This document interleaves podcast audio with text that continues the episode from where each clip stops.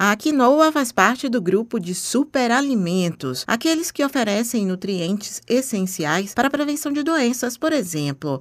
A lista inclui a aveia, a linhaça, o cacau, o alho, a chia e também o mel. No caso da quinoa, ela é considerada uma excelente fonte de fibras insolúveis e solúveis que colaboram para o bom funcionamento intestinal. Este superalimento também ajuda na redução do colesterol. De acordo com a nutricionista Tamara Ferreira, a quinoa é uma excelente fonte de proteína também. A quinoa, na verdade, ela é considerada um supergrão porque ela é um alimento rico em proteína. Então, muitos vegetarianos, por exemplo, eh, eles substituem ou complementam, né, a alimentação dele com a quinoa, que é uma proteína de origem vegetal. Então, por exemplo, tem muitos vegetarianos que substituem, às vezes, até o arroz integral ou complementam né, essa dieta com a quinoa. Então, ela pode ser consumida tanto por vegetarianos como, quanto por pessoas que também consomem alimentos ricos em proteínas de origem animal. Ela é um alimento de fácil preparo, né? Então, a gente pode substituir até as pessoas que estão, por exemplo, fazendo dieta low carb, que tem que ser uma dieta com menor teor de carboidrato, podem substituir o arroz integral por quinoa, né?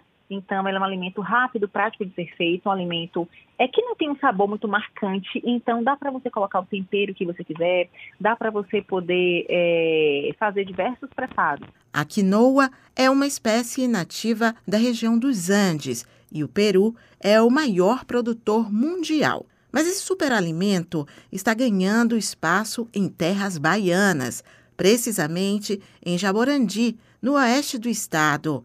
Há cerca de cinco anos, uma empresa decidiu apostar no ramo dos superalimentos e hoje a companhia é responsável pela produção e fabricação de aproximadamente 37% de toda a quinoa produzida no Brasil. Segundo o gerente geral da Fazenda, Antônio Marcos Barreto, a empresa também faz plantios para a pesquisa e desenvolvimento com a chia e o gergelim. A gente começou com batata doce, e aí começou a buscar alternativas mais viáveis e chegamos à quinoa e agora estamos desenvolvendo também a chia aqui na nossa fazenda. A quinoa é uma cultura é, andina, é uma semente mais sensível e pouco conhecida no Brasil.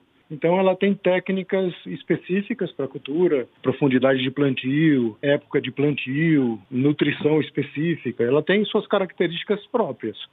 Então a gente apanhou um pouquinho no começo, mas acho que agora a gente conseguiu alinhar bem a produção na nossa região.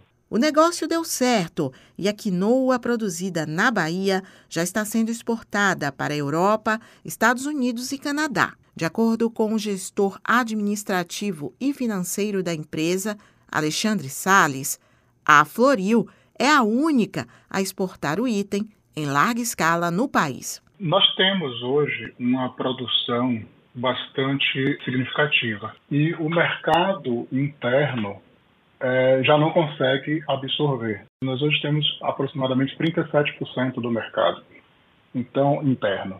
Então seria é, complicado a gente conseguir ampliar ainda mais.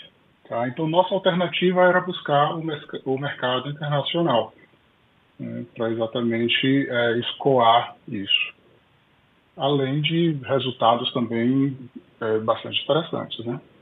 Ele tem um valor agregado bem, bastante elevado, a quinoa, tem um preço de mercado interessante e ela não sofre as oscilações é, como os demais grãos de commodities, né, como soja, milho, que seguem um preço é, internacional. Para conquistar os mercados internacionais, além da pesquisa para desenvolver na Bahia um produto de qualidade, a empresa precisava ter preços competitivos. Alexandre Sales afirma que os incentivos fiscais do governo do estado ajudaram a conquistar essa posição junto aos compradores da quinoa produzida na Bahia. Hoje, no mercado é conhecida a quinoa peruana, que é tradicional, né? E existe uma, uma sempre existiu um mercado bem é, formado para isso, com essa ideia de quinoa peruana é a de melhor qualidade. Então a gente precisava ter um preço competitivo para termos a oportunidade de mostrar ao mercado que a quinoa brasileira também é tão boa quanto, ou talvez até melhor.